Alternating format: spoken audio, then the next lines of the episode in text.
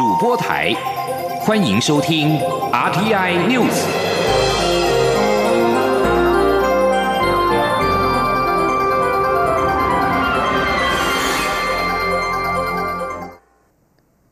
各位好，欢迎收听这节央广主播台提供给您的 RTI News，我是陈子华。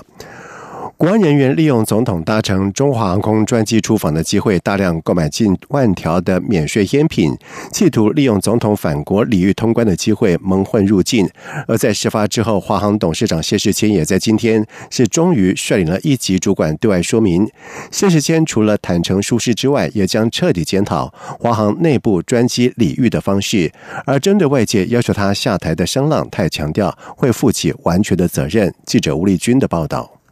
蔡英文总统二十二号结束出访，返回国门，却被检调单位当场查获，随机出访的国安人员企图走私九千八百条免税烟，涉及供货及运货的华航，则在交通部长林佳龙强力施压下，终于在二十五号下午，由董事长谢世谦率领一级主管对外说明。谢世谦除了向社会大众鞠躬致歉。坦承华航确有疏失外，也强调这次专机出访预购的烟品数量是九千两百七十四条，机上购买的数量则是七百三十五条，总计一万零九条。但是所有交易款项都在飞机上完成，并非外界传言是事先刷卡付款。但是华航也坦承在此案的疏失，包括为依烟害。防治法开放烟品预购，只顾及提升专机的服务品质，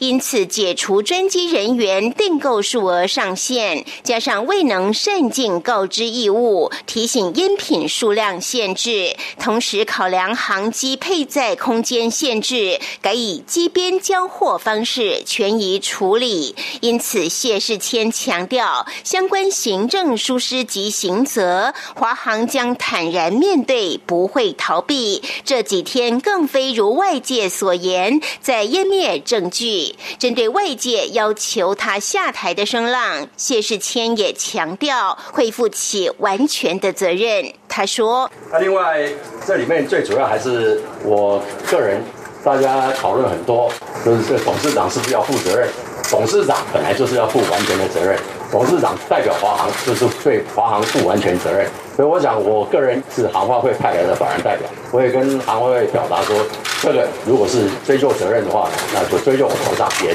都没有问题。我想这是我一个负责任的态度。那在这里呢，我再度为这个事情造成社会的纷纷扰扰，再度致歉。华航也指出，为免类似的情况再现，未来华航针对专机免税品将比照一般客机模式销售，不再开放免税烟品。预购烟品数量也以一人一条为限，并于机上完成交货，机边交付预购免税品的情况绝不会再度发生。中央广播电台记者吴丽君在台北采访报道。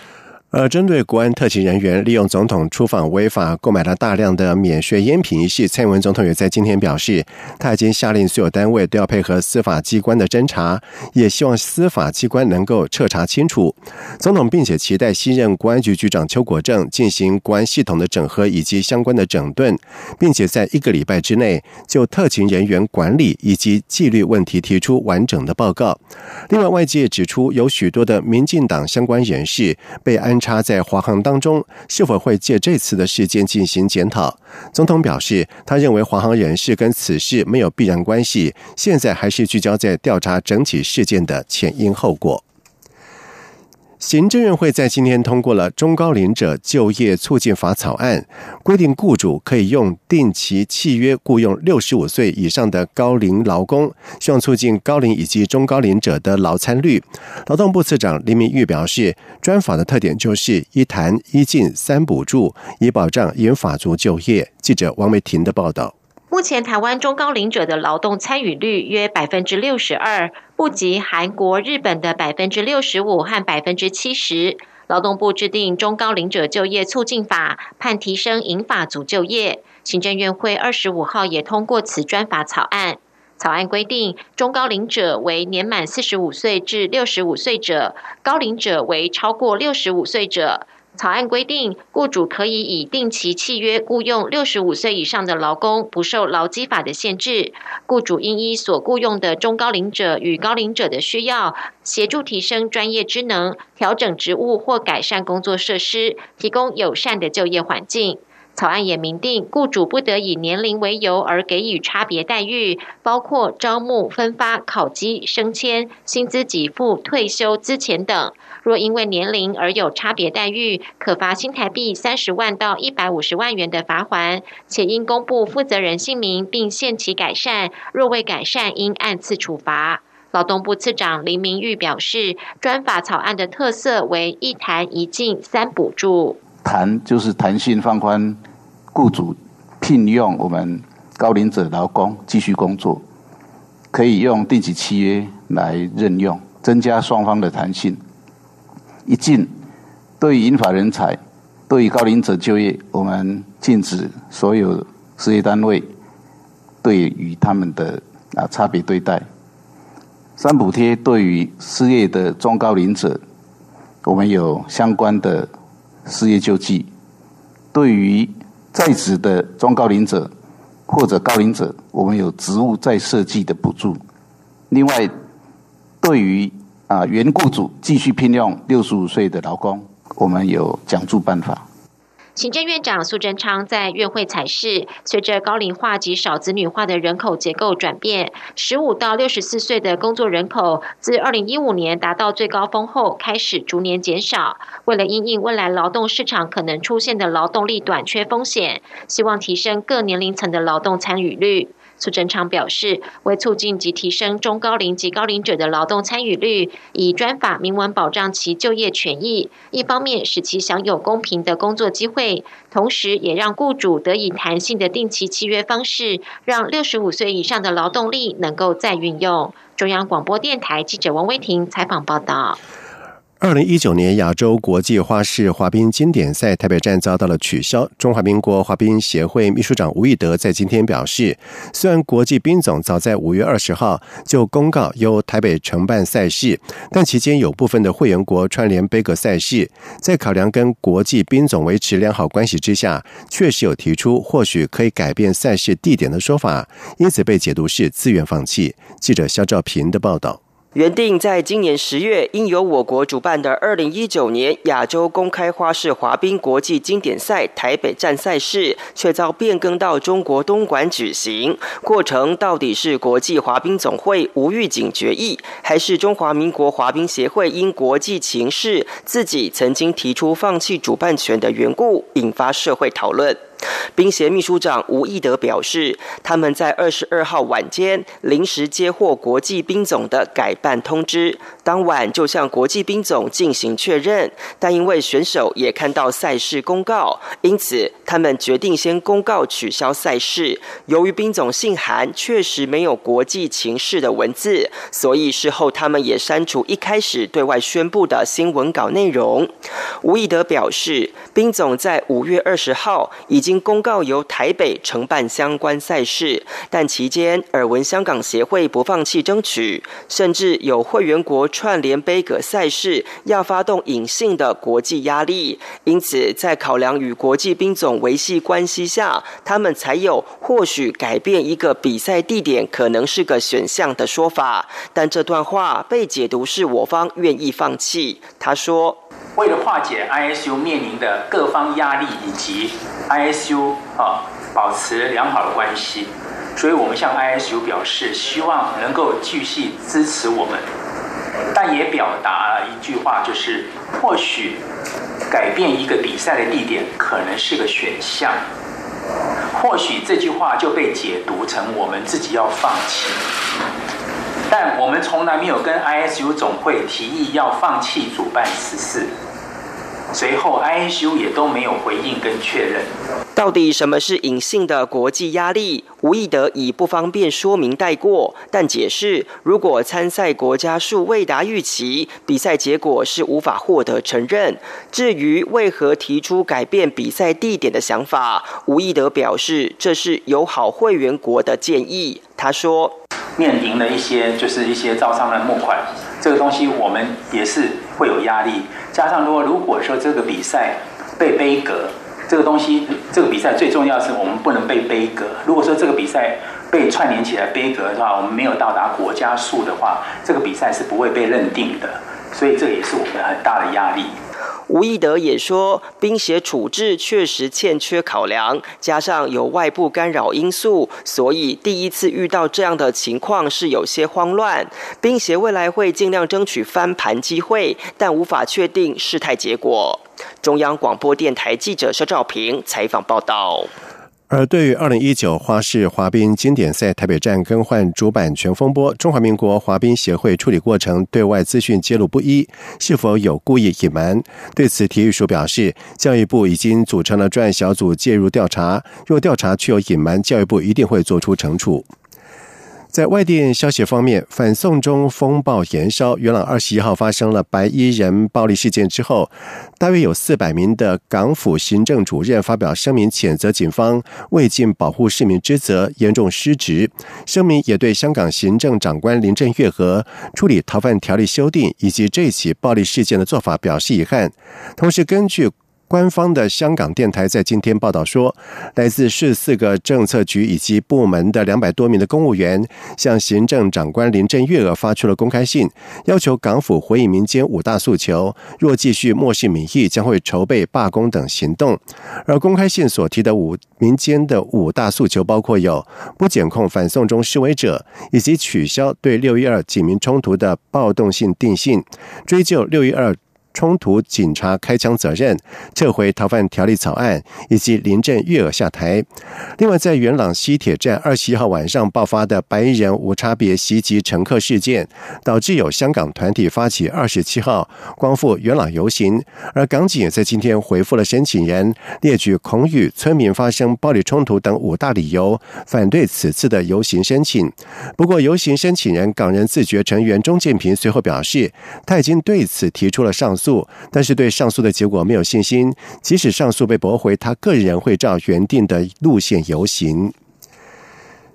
西藏之声在二十四号报道指出，英国十二名的国会议员共同提出《西藏旅行互惠法》，要求政府争取英国外交官、记者以及公民不受限制的访问西藏的权利，并且促使中国当局停止对西藏的封锁跟打压。根据英国国会官网二十三号发布的。会议视频议案的发起人之一劳顿议员在国会提出《西藏旅行互惠法》。他强调，应该透过此法向中方表明，英国不会再无视西藏的恶劣人权状况，也不会再容忍中国侵犯人权的行为。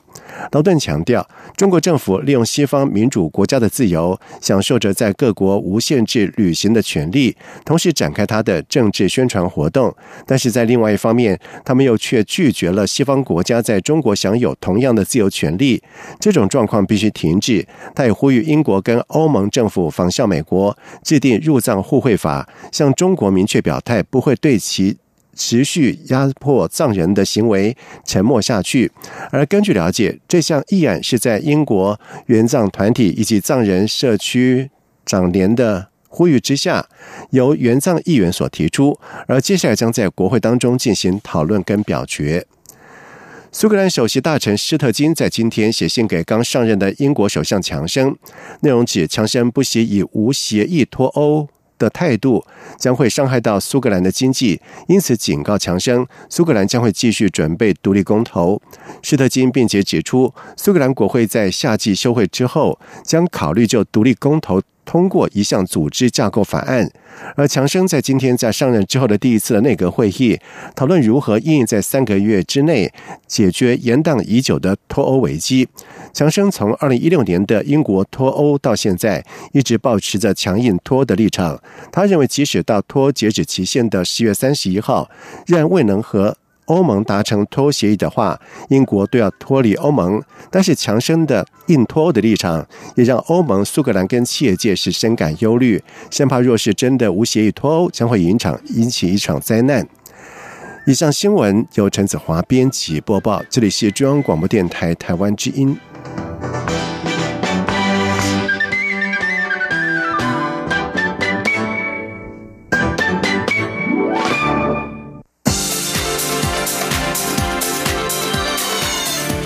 是中央广播电台台湾之音，欢迎继续收听新闻。现在时间是晚上的七点十五分，欢迎继续收听新闻。挪威西藏之声在今天在脸书发布了民进党秘书长卢文嘉在日前赴印度拜访西藏精神领袖达赖喇嘛的影片。卢文嘉在受访的时候表示，他代表民进党主席卓荣泰向达赖喇嘛祝寿，并就台湾民主发展、西藏争取自由等议题交流意见。而对是否邀请达赖喇嘛访台，民进党发言人李万说：“尊重藏人以及达赖喇嘛的意愿。”记者刘玉秋的报道。民进党秘书长罗文嘉七月十七号到十九号间，率民进党公关处主任谢宇立、发言人李问前往印度达兰萨拉拜会西藏精神领袖达赖喇嘛。挪威西藏之声二十五号在脸书发布罗文嘉等人前往拜会达赖喇嘛的采访影片。罗文嘉在影片中表示，他代表民进党主席卓荣泰向七月生日的达赖喇嘛祝寿，也关心他的身体健康，也就台湾民主发展、西藏争取。自由等议题交流意见，讨论了一个多小时。罗文嘉说，达赖喇嘛在会谈中时说，台湾民主力量非常重要，自由是台湾最大的资产。他则提及，台湾争取民主的过程很辛苦，现在虽享受民主的成果，但也希望协助其他国家争取民主。罗文嘉也向西藏的朋友喊话，面对中国的威胁，盼能一起努力。我希望保护这个民主成果，因为面对共共同的威胁是来自于中国的集权。那我们希望保护，除了一方面保护台湾的民主之外，另外一方面，我们也希望能够协助其他地区、其他国家争取自由民主的人，能够大家一起来尽力。罗文家也指出，他与达赖喇嘛的会谈中也触及转世的问题。现年八十四岁的达赖喇嘛预估自己可以活到一百岁，但转世要由所有佛教徒决定。台湾当然也可能是转世的地点。从尊者也谈到他转世的问题。他说他预估自己还可以活到一百岁，所以这时候不急着谈转世问题。那转世也特别是要由所有的佛教徒来决定，不是由共产党来决定。那我特别提到一点说，那如果这样子，台湾有没有可以成为你可能转世的地方呢？他说这当然有可能，只要是佛教的国家都有可能的。罗文嘉说，他感受到达赖喇嘛的幽默和开朗，也是充满智慧的领袖。他对于台湾民主的过程成果非常肯定，也希望台湾继续把民主的力量推展到其他地区。卢文嘉自从今年接任秘书长后，除了在三月十号率领党中央及立委出席图博抗暴六十周年游行外，也公开表示欢迎达赖喇嘛来台。对于民进党是否可能邀请达赖喇嘛访台，随行的民进党发言人李问在影片中表示：“我们尊重藏人，当然也尊重尊者本人的意愿。”中央广播电台记者刘秋采访报道。民进党中央正在积极布局监困选区立委的征召作业，预计在八月七号召开中执会进行第二波的提名。而其中台北市港湖区信义松山立委的人选渴望定案。而至于民进党跟时代力量整合迟迟没有进展，而且多个选区呈现了重叠的状态。民进党内眼泥先自提适当人选之后，再跟实力进行协调整合上充满了变数。记者刘玉秋的报道。民进党原本拟定在七月底完成区域立委提名布局，不过目前还有二十二个征召选区尚未提名，进度缓慢。民进党立委提名策略小组日前开会逐区讨论。党内人士表示，目前已经完成各选区的幕僚访谈作业，部分选区有相当进度。其中，台北市内湖南港区访谈过高嘉瑜、王孝伟；松山新义区访谈了许淑华、张茂南、洪建义；中山北松山也完成简于燕、梁文杰、王世坚等人的访谈。这三个选区都有相当的进度，下周将会进入正式的征询阶段，可能以内参民调评估出最。适合的人选，预计八月七号召开中执会进行第二波的征召提名。但由于时代力量近来频频在民进党既有的立委选区中提名人选征战，民进党内也传出艰困选区因自提人选的声浪。国民党、民进党、时代力量、萨卡都的战局将越来越多，增加两党整合的难度。民进党人士指出，民进党眼里先自提适当人选后，再与实力进行协调，并看两党已经提名的区域是否。否有机制可以进行合作，例如以内参民调作为退场机制。民进党主席卓荣泰日前抛出跨政党之间的大合作，希望与第三势力的合作更深、更广，结果更好，但未达国会过半的目标。民进党在整合上还有诸多挑战，尚待解决。中广电台记者刘秋采访报道。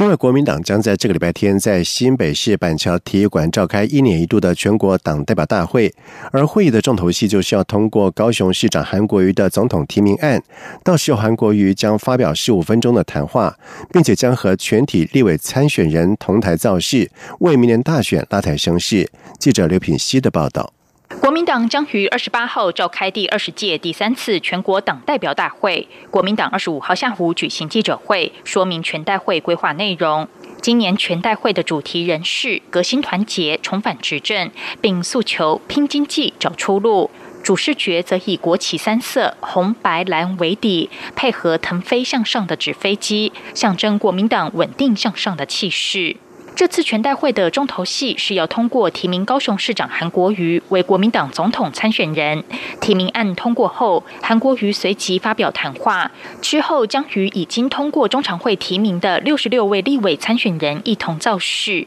韩国瑜将手拿锄头，象征除破民进党的执政缺失。全体立委参选人也将分批上台，手持保龄球打倒绿色球瓶，代表让民进党全倒，要把现场的气氛。带到最高潮。下午的闭幕仪式则会安排所有台上人员直出纸飞机，并合唱歌曲《我要飞》。国民党副发言人洪玉倩说：“保龄球瓶就是象征，就是民进党，所以国民党是那个保龄球，所以就是象征民进党全党。另外，总统提名人就是韩市长这边的话，他的。”锄头挥锄头的动作就是抛出民进党执政缺失，那这是我们目前主要两个规划。那最后啊，纸飞机就是大家可以看到抛很远的这个纸飞机，就是象征的是一个扣合我们这次的新的副标，拼经济找出路。去年是顾生活啦，那今年找出路的话，就是我们要飞得更高更远，就是带领全民起飞这样。除了党主席吴敦义，国民党五位前主席，包括连战、马英九、吴伯雄、朱立伦、洪秀柱，也都将出席全代会。党中央也邀请参与党内总统初选的参选人，前台北县长周习伟、孙文学校总校长张亚中都会到场，为国民党明年胜选营造团结氛围。退出党内总统初选的立委王金平也将应邀参加，郭台铭则在国外不会参加。另外，党中央也邀请国民党执政的十五县市首长参与，但目前尚未确定出席人数。国民党也特别制作两款文创小物，当天将提供与会者购买。一个是结合党史馆史料制作出纪念国军 U2 侦察机黑猫中队的手摇杯提袋，另一个则是党徽图案的悠游卡钥匙圈。此外，当天也准备先人物品复刻版，包括国民党总理孙中山的总理亲笔三民主义原稿复刻版，以及国民党总裁先总统蒋中正的眼镜、手套复刻版小物。各都只做一套，将在现场拍卖。央广记者刘聘熙在台北的采访报道。为了让政治现金更公开透明，内政部在今天通过了政治现金法修正草案。在未来，政党、政治团体以及你参选人政治现金的支出对象，若是政党负责人、选任职人员或者是您参选人的配偶等关系人时，应在申报会计报告书的时候一并揭露，否则将会面临六万元以上一百二十万元以下的罚款。在外电消息方面，在经过了民众近两个礼拜的示威抗议之后，爆发贪污丑闻的波多黎各总督罗塞诺在二十四号表示，他将会请辞。罗塞诺在电视转播的演说当中表示，他将留任到八月二号，一直到波多黎各法务部长。瓦兹盖斯接任总督为止，他并且指出，他感觉继续担任这个职位将使他所取得的成功难以持续。罗塞洛在二十一号曾经誓言不会在明年寻求连任，并且将辞去党主席的职位。然而，这未能平缓到批评人士的忧心。隔天，仍有数十万名的愤怒抗议者封锁了主要的道路，要求罗塞洛下台。罗塞洛担任总督期间，波多黎各在二零一七年接连遭受飓风的侵袭，造成大约有三千人死亡以及严重的灾损。然而，雪上加霜的是，在这个月之前，波多黎各才刚刚申请破产。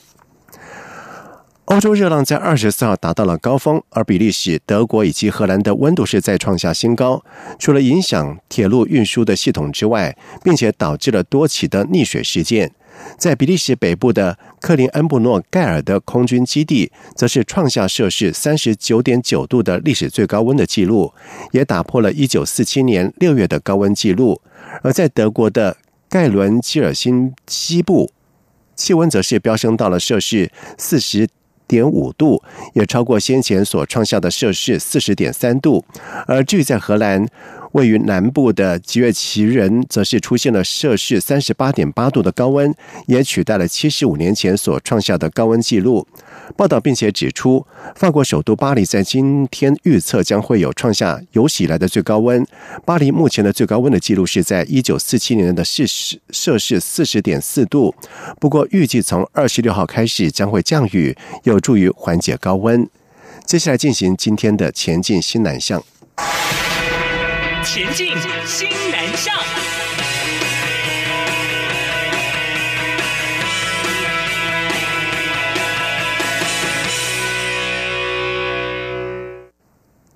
教育部近几年在大专校院开设了新南向国际学生产学合作专班，希望带领各校开拓跟东协以及南亚国家的实质教育交流。为了强化教学的品质，教育部也首度举办了华语教学师资培训班，挑选了二十五名华语教师参与，并且从教学以及教师专业伦理两大面向，提供为期一个月的客制化的课程。记者陈国维的报道。教育部委由台湾华语教学学会在淡江大学办理教育部华语教学师资培训班，首次举办就有七十五名华语教师报名，最后选出二十五人参加，主要来自西南向国家学生较多的大学。教育部国际级两岸教育司科长林小莹表示，为期一个月的课程将持续到八月十六号，总时数多达一百五十小时，涵盖基础、实务、教师专业伦理以及教学实习等课程。课堂上特别会整新南向国家学生以往在华语发音、拼音或语法等方面容易有错误的地方，让这群华语教师学员了解并带入这些国家的相关文化，可使老师们未来教华语的时候可以更生活化、情境化，进而提升新南向专班学子的华语能力。在实务课程部分，透过时代华语、当代中文以及视听华语等三家华语教材，让大家可以直接应用教材进行。教学演练，林小莹说：“这次也特别放入跨文化研究、辅导学生等教师专业伦理课程，并介绍境外生辅导办公室的网站及服务专线。外国学生，就东南亚学生，如果他们有一些就是在生活上或学习上有什么样的问题的话，那我们也可以教导老师一些初步的辅导技巧。那也让老师了解、知道说，我们教育部其实有设申诉的管可以告诉学生。”课程结束后，教育部将聘请六名资深华语教师担任辅导员，在三个月内陆续前往教师学员所任教的大学观课指导。后续还将在全国北、中、南等三区举办工作坊，聆听老师们这段时间的培训成效和意见，作为将来再度举办相关师资培训班时的参考。中央广播电台记者陈国伟台北采访报道。第十届台湾印度科技联合合作委员会会议在今天在新德里举行，科技部次长徐有进率团出席，而双方将就人工智慧、生物科技、科技与工业以及地球科学等可能合作的领域进行讨论。此外，徐有进也将在二十六号见证科技部和印度社会科学研究理事会签署合作备忘录，在二十一号前往昌加。加尔市的印度理工学院洛帕尔分校见证台湾印度人工智慧以及机械学习海外科研中心挂牌的正式运作。其中，科技部支持的台湾印度人工智慧与机械学习的海外科研中心，在印度设立之后，将成为台印产学合作的最大平台，邀请台湾和印度的企业以及科研单位加入，成为替台印双边企业培训科研人技术人才的摇篮。以上新闻由陈子华编辑播报，这里是中央广播电台台湾之音。